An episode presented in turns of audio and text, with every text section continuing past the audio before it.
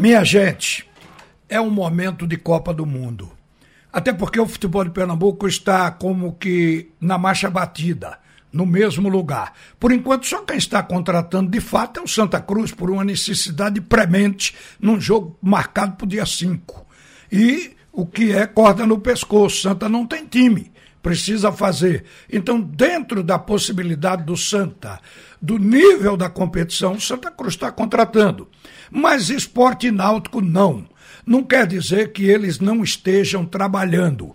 É, seguramente o Náutico está nesse processo de avaliação da condição financeira apesar do presidente Diógenes Braga ter colocado até um valor, predeterminou um valor de folha, com base no que ele já tem, um valor de folha em torno de 400 mil a 450 mil, a folha para a Série C do ano que vem.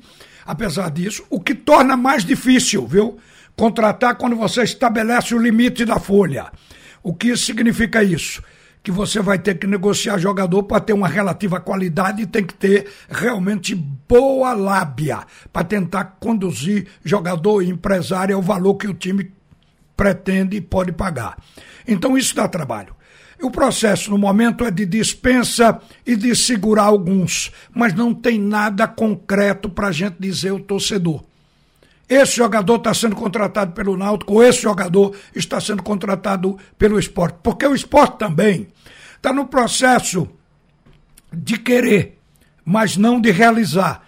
Com relação àqueles jogadores que a gente fala todo dia os nomes deles aqui, começando por Wagner Love, passando por Fabinho e seguindo a lista daqueles jogadores que certamente deveriam ficar. Mas não tem nada prego batido, ponta virada tudo está num processo e vai acontecer contratações, creio que a partir ou dentro da Copa do Mundo possa surgir alguns nomes. Mas os times mesmos vão se completar em janeiro completar para começar, porque o tempo dirá até onde vai se contratar, até quando o time vai mudar. Eu quero aqui dizer uma coisa que está acontecendo na Copa do Mundo.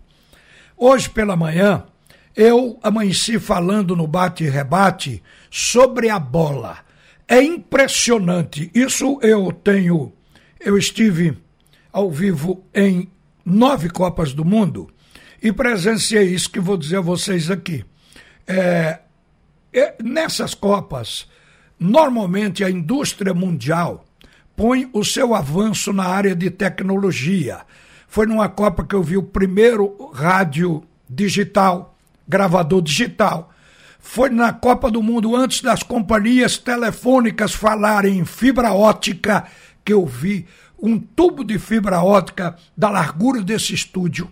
Eu estava lá com o homem de tecnologia, um dos aqui do Sistema Jornal do Comércio, Fabiano, e nós vimos a fibra ótica sendo implantada.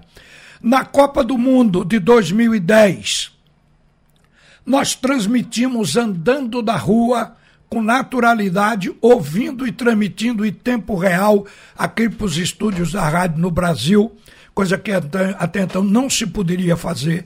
Você teria que ir para um ponto fixo para ter uma linha, uma ligação com satélite para poder pegar o microfone e falar. Então, já na Copa de 2010, eh, esse avanço, essa liberdade de qualquer um, e principalmente do repórter, trabalhar do banheiro ao centro do gramado, podendo ir sem fio, sem estar amarrado com nada. Isso foi possível a nível mundial, porque nos campos de futebol no Brasil, a gente já fazia isso, porque a transmissão vinha de dentro do campo até a cabine. Na cabine, era a recepção da voz e lançada no sistema para chegar nos estúdios e daí os transmissores. Mas na Copa do Mundo já foi algo direto no satélite. Então, isso tudo a gente vai acompanhando como avanço. Mas agora, o avanço não se trata na área de comunicação, viu, torcedor? O avanço está na execução do futebol. A bola do jogo, hoje de manhã eu falei, a bola do jogo, os atletas vão chutar dentro de campo um computador em forma esférica, porque a bola é um computador. A parte de fora da bola já tem sensores em cada gomo. E dentro da bola além de ter o ar, dentro da bola tem chips, tem uma esfera com vários cordões sustentando ela dentro da bola e ela fornece 500 informações por segundo para o computador do VAR. Esta bola, ela está atrelada com 12 câmeras, quer dizer, o VAR pode, pode ter 36 a 40 câmeras, mas a bola trabalha com as 12 câmeras que vão acompanhar cada jogador. E ali, quando bater na bola, ela já informa a posição do gramado e tudo.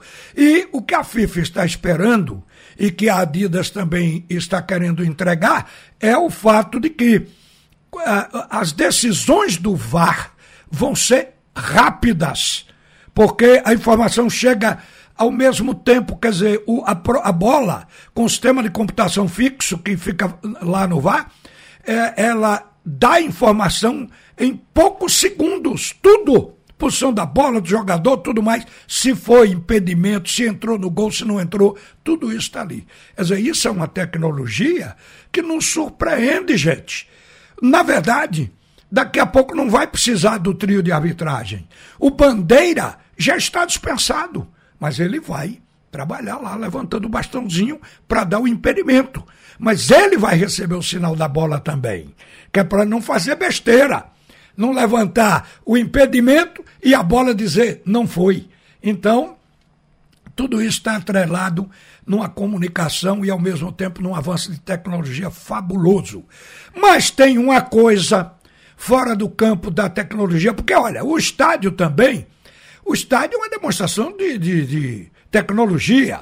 O ar-condicionado está embaixo de cada assento, regulado por milhares de sensores dentro dos estádios.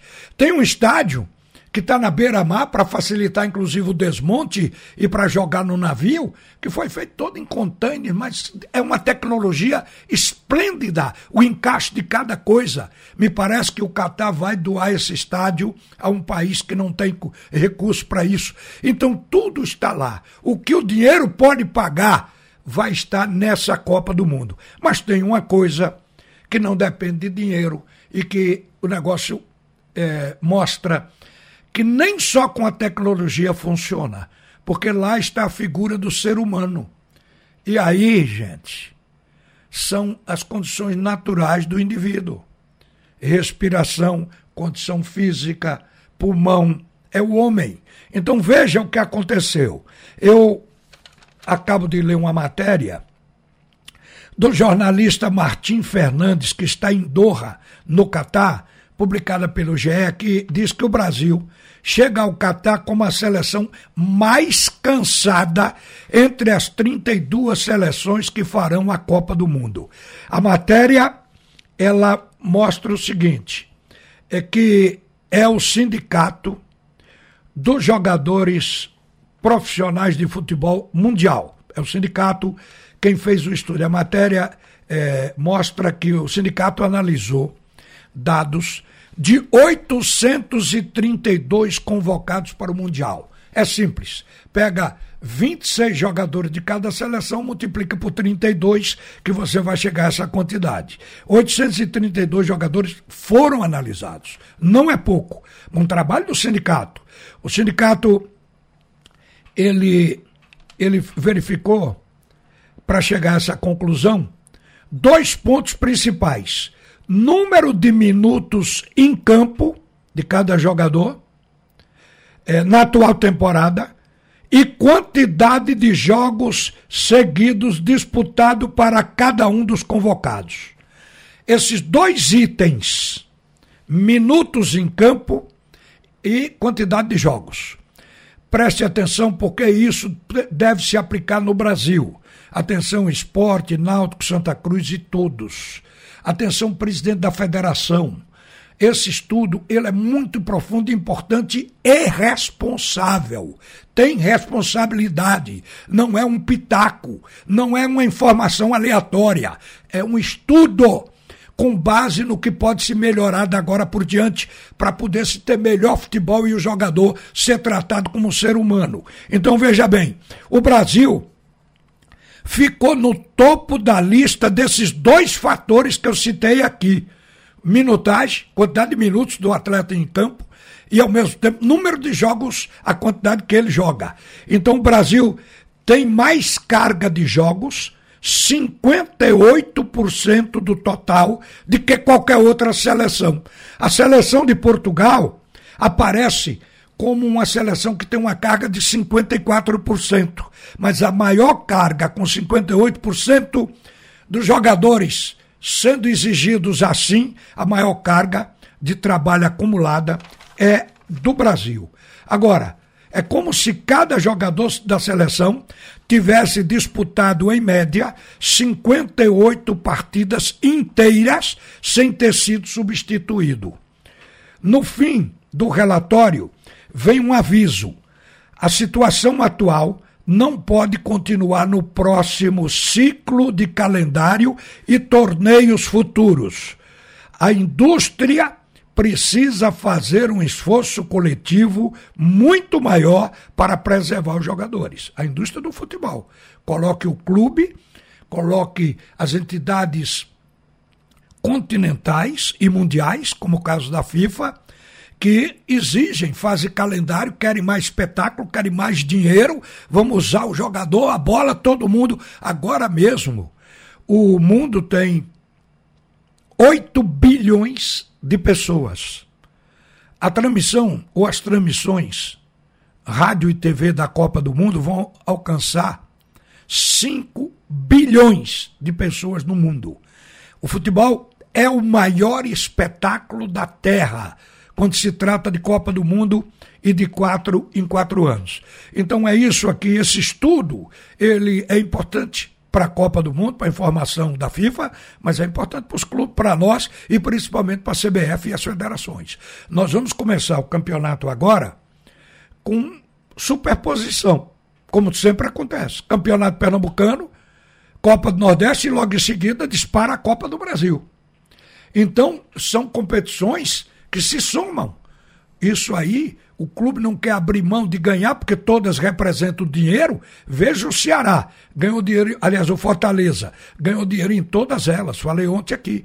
Mais de 63 milhões, porque esteve em todas as competições. Então, o clube quer jogar. E para ele ganhar, para poder entrar dinheiro pelo, pela classificação dele ou pelo título, ele tem que botar o melhor em campo. Então, o jogador com isso se sacrifica. Eu cito um exemplo aqui de Wagner Love, de Chiesa, de jogadores que a gente sabe que atingiram um nível de idade, mas que tem qualidade técnica. O Chiesa esse ano, pelas contusões, não mostrou nada. Foi um jogador que não teve contribuição no campeonato. Por que isso? Porque foi um cara estourado em algum momento. O Wagner Love está voando, mas tem 38 anos. Não dá para jogar Campeonato Pernambucano, Copa do Nordeste na sequência e Copa do Brasil, que se pretende, é um jogador para ser utilizado duas vezes no mês. Então é desse tipo, mas ninguém, o clube quer, a torcida também, porque quanto melhor o jogador, mais a exigência por ele. Então é isso que tem que ser pensado. E para a gente terminar, eu quero dizer aqui que lamento que a seleção brasileira viajou sem um psicólogo. A gente despreza a figura do psicólogo, tem fisioterapeuta, tem tudo e a figura do psicólogo não aparece.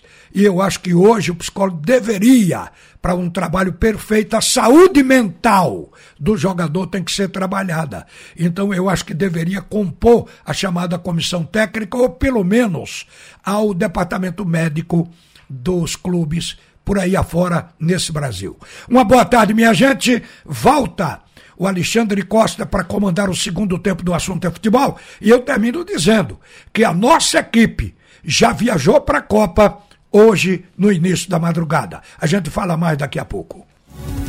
Você ouviu a opinião de Ralph de Carvalho, o bola de ouro que diz todas as verdades.